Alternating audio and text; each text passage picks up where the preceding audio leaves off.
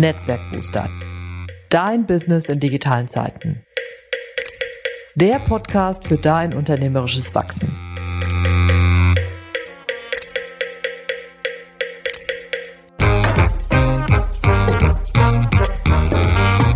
Mein Name ist Ute Blindert. Ich bin Unternehmerin und Beraterin, lebe in Köln und liebe Schwimmen. In diesem Podcast nehme ich dich mit auf die Reise und zeige dir, wie du als Selbstständiger oder Freiberuflerin unternehmerisch wachsen kannst. Und vor allem, welche Methoden, digitalen Programme und Ideen dir dabei helfen können. Los geht's!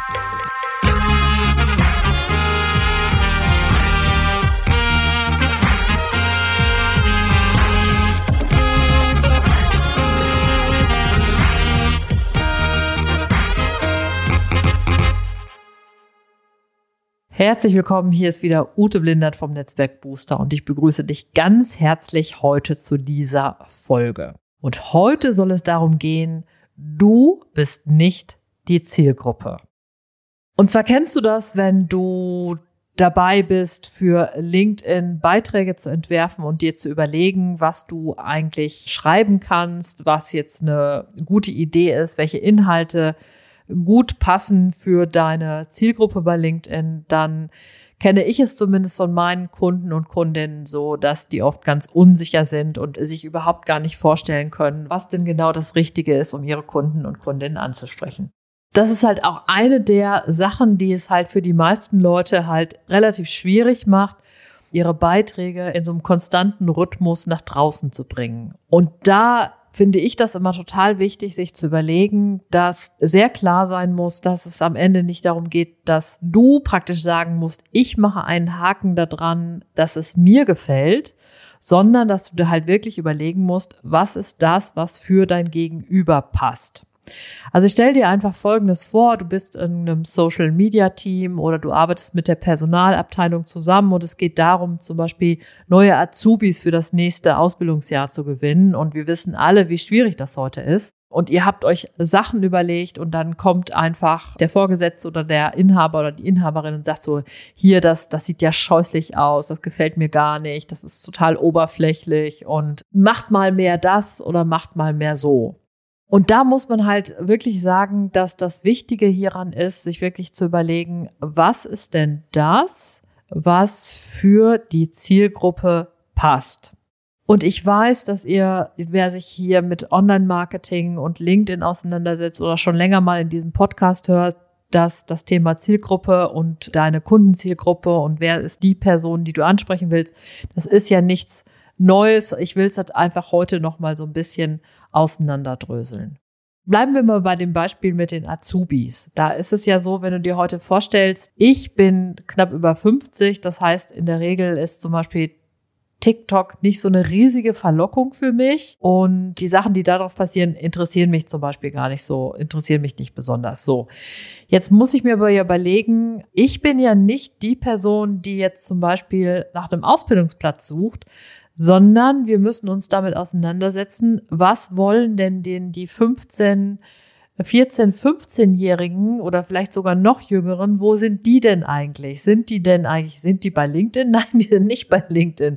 Da wäre ich total am falschen Feld, wenn ich irgendwie versuchen würde, für die Medien zu erstellen, sondern die sind womöglich bei TikTok oder bei Twitch oder vielleicht auch ein bisschen bei YouTube. Also ich müsste zum Beispiel ganz andere Kanäle benutzen und ich müsste eine ganz andere Bildsprache und, und Texte und so weiter erarbeiten. Und wer müsste halt mir überlegen, was ist das, was halt diesen jungen Leuten halt, was halt denen gefällt.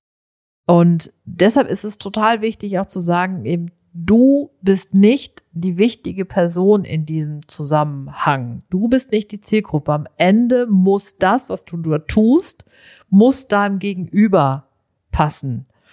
Und das ist auch das, was ihr halt, wenn du jetzt zum Beispiel auch in einem Unternehmen bist und äh, zum Beispiel dafür die überlegst, wie können wir denn unsere Kunden erreichen oder wie können wir auch zum Beispiel Multiplikatoren erreichen, wie können wir zum Beispiel Thought Leader in unserem Feld werden, sich da dann halt zu überlegen, was braucht denn das Gegenüber? Auf was reagiert das Gegenüber? Und was könnte da die richtige Vorgehensweise sein? Und wenn du halt dir sagst, irgendwie, ich bin nicht die Zielgruppe, dann kannst du zum Beispiel sagen, okay, ich mache mich mal ganz frei davon und nehme ein weißes Blatt und fange an, mir meine Zielgruppe zu erarbeiten. Und jetzt ist so, ich mache das ähm, normalerweise mit der Persona-Methode und dabei mache ich es halt so, dass ich mir halt überlege, also wenn ich jetzt zum Beispiel mit Kunden arbeite, dass wir dann diese Persona-Methode nutzen und uns unserer prototypischen Kundenperson annähern. Du kannst das aber auch analog zum Beispiel mit potenziellen MitarbeiterInnen äh, und so weiter machen. Ne? Und du näherst dich halt dann über diese Personaarbeit allmählich einer idealtypischen Person an, für die du dann praktisch deine Beiträge schreiben kannst. Also Beispiel ist, wenn du dir jetzt überlegst, du willst jetzt junge Berufseinsteiger, die jetzt nicht Gen Z sind, also die, die 15, 16 oder 14 bis 15-Jährigen, die willst du jetzt, die sind jetzt nicht deine Zielgruppe. Ich, ich will natürlich jetzt hier irgendwas bei mit LinkedIn haben, sondern sagen wir mal, du nimmst jetzt die Gen Y, also die, die jetzt gerade so 25 bis 30 sind, die jetzt mit dem Studium fertig sind und jetzt gerade in den Arbeitsmarkt hier rein hereingehen, dass du dir da überlegst, okay, wer sind denn da die typischen Personen? Also wen haben wir denn da? Wie ist denn jemand, der zum Beispiel ein naturwissenschaftliches Studium gemacht hat? Wie tickt jemand, der eine Informatik studiert hat? Und das sind ja durchaus unterschiedliche Typen und du arbeitest erstmal mit relativ vielen einzelnen Personen, die du dir erstmal so beschreibst. Also beschreibst die praktisch, was sind das für ne, die, die Biologin 28, die in einer Großstadt wohnt und gerne im Umweltschutz arbeiten will. Dann überlegst du dir, was ich, der ITler, der irgendwie an der Fachhochschule studiert hat, der auch schon Berufserfahrung hat und der vielleicht sogar tatsächlich gerade schon was von seinem Werkstudentenarbeitgeber schon den ersten Vertrag angeboten bekommt, da kannst du dir zum Beispiel überlegen, der sucht womöglich nicht aktiv, das heißt, der ist womöglich latent auf der Suche. Das heißt, hier könnte es zum Beispiel viel interessanter sein, dem womöglich ein Angebot zu unterbreiten und äh, ihn oder sie dann womöglich dann von dem potenziellen anderen Arbeitgeber wegzulocken. Und so hast du dann vielleicht am Anfang hast du irgendwie so sieben, acht Personen, die du dir erstmal vorstellst und dann dichtest du das Ganze ein und arbeitest am Ende mit ungefähr zwei bis drei prototypischen Kundenpersonas oder auch mit drei, zwei bis drei typischen Bewerberpersonas und kannst dann für diese einzelnen Typen deine Beiträge schreiben. Also tatsächlich dir vorstellen, dass diese Person, für die du jetzt schreibst, also sagen wir mal die 28-jährige Naturwissenschaftlerin, kann auch eine Mischung sein aus der, kann auch ein 25-jähriger Chemieabsolvent sein. Also das muss sich, äh, ne, also das darf sich dann in sich nochmal so auch durchaus wandeln. Und wenn dann ist es so, wenn du dann halt für diese Person schreibst, die du dir da jetzt vorstellst, dass es auch gut funktioniert für andere. Aber in dem Moment, wo du halt dir eine Person eins zu eins vorstellst, kannst du halt wesentlich persönlicher schreiben, als wenn du da so eine anonyme Gruppe vor dir hast von zum Beispiel berufstätigen Frauen, wo zum Beispiel das Alter nicht klar ist oder wo der, der Familienstand nicht klar ist oder wo nicht klar ist, ob die Kinder hat, ja oder nein. Und das ist halt dann der Vorteil. Und da ist es dann halt so, dass du halt für diese Persona tatsächlich hingehen kannst und überlegen kannst, was sind das denn für Produkte und Dienstleistungen, die die braucht. Und wie schreibe ich denn über ihre Bedürfnisse in den LinkedIn-Beiträgen. Was sind womöglich Beiträge, die für diese Person hoch attraktiv sind von dem, was sie persönlich anspricht, wie auch von dem, was sie vielleicht fachlich anspricht. Ne? Ich habe das ja immer, dass ähm, du musst mit einem Beitrag ne, Herz, Hirn oder, äh, oder den Geldbeutel erreichen. Und ähm, das schaffst du damit dann besser, wenn du das halt, wenn du da halt damit arbeitest. So. Was ich grundsätzlich sagen muss bei dieser Arbeit damit, ist, dass das eine Herausforderung bedeutet. Denn dieses sich lösen von dem, dass alles so ein bisschen vage ist und sehr klar zu werden in dem, an wen du dich richtest, ist eine Herausforderung für viele Leute. Und in der Regel ist es so, dass die, die ein bisschen öfters damit gearbeitet haben, die wissen allmählich diese Methode halt zu schätzen und da merkt man dann halt auch, wie wertvoll das ist, damit zu arbeiten. Wer das noch nicht gemacht hat, für den ist das womöglich erstmal so ein großer Knoten, den man so ein bisschen aufdröseln muss. Das heißt, wenn ich zum Beispiel mit meinen Kunden daran arbeite, dann ist meine Empfehlung immer, es einfach erstmal zu versuchen.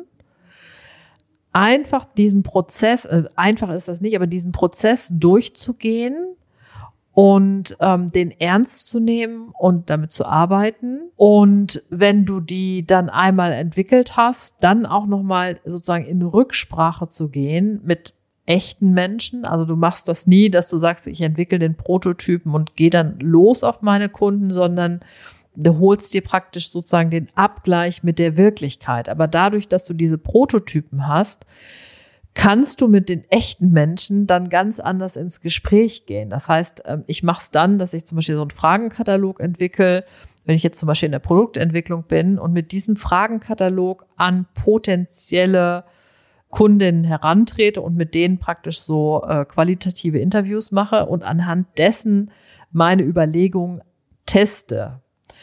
Und aus diesen Gesprächen heraus, die ich dann auch wieder nochmal systematisiere, gehe ich dann hin und erarbeite die, entweder verfeinere nochmal das Produkt und mache dann nochmal so eine kurzen Check-up mit vielleicht zwei, drei Leuten oder hole mir nochmal auch Feedback von einer, weiß ich, vom Kollegen oder von einer Kollegin und dann gehe ich tatsächlich nach draußen mit dem Produkt und entwickle natürlich die ganze Zeit am Produkt weiter. So. Und deshalb kann ich dir halt empfehlen, dass du sagst, irgendwie probier es aus, lass dich möglicherweise begleiten oder hol dir vielleicht so ein bisschen Hilfe in der Mastermind oder so oder durch eine kollegiale Beratung, also je nachdem. Und dann hol dir den Abgleich mit der Wirklichkeit und bleib dran. Also wenn du einmal an deinen Persona gearbeitet hast, die stehen dann, du kannst aber dann einfach immer mal wieder an denen arbeiten und immer mal wieder gucken, passen die noch oder musst du da vielleicht noch mal verfeinern? Und seitdem ich halt diese Methode anwende und jetzt auch mich so ein bisschen gelöst habe, dass es halt immer sofort alles perfekt sein muss, aber sehr dynamisch und in so einem durchaus holistischen Konzept damit arbeite, funktioniert das total gut und ich will das immer mit meinen Kunden dann auch machen und das finde ich halt immer eine ganz äh, eine gute Sache. So, lass mich mal, was mich mal interessiert ist, wie machst du das? Also arbeitest du auch mit Persona oder sagst du, ja, das kenne ich gar nicht, ich arbeite immer mit der Zielgruppe oder wie gehst du damit um? Lass mich das mal wissen und ansonsten wünsche ich dir jetzt erstmal viel Erfolg mit allem. Herzliche Grüße und never lunch alone. Deine Ute Blindert. Tschüss.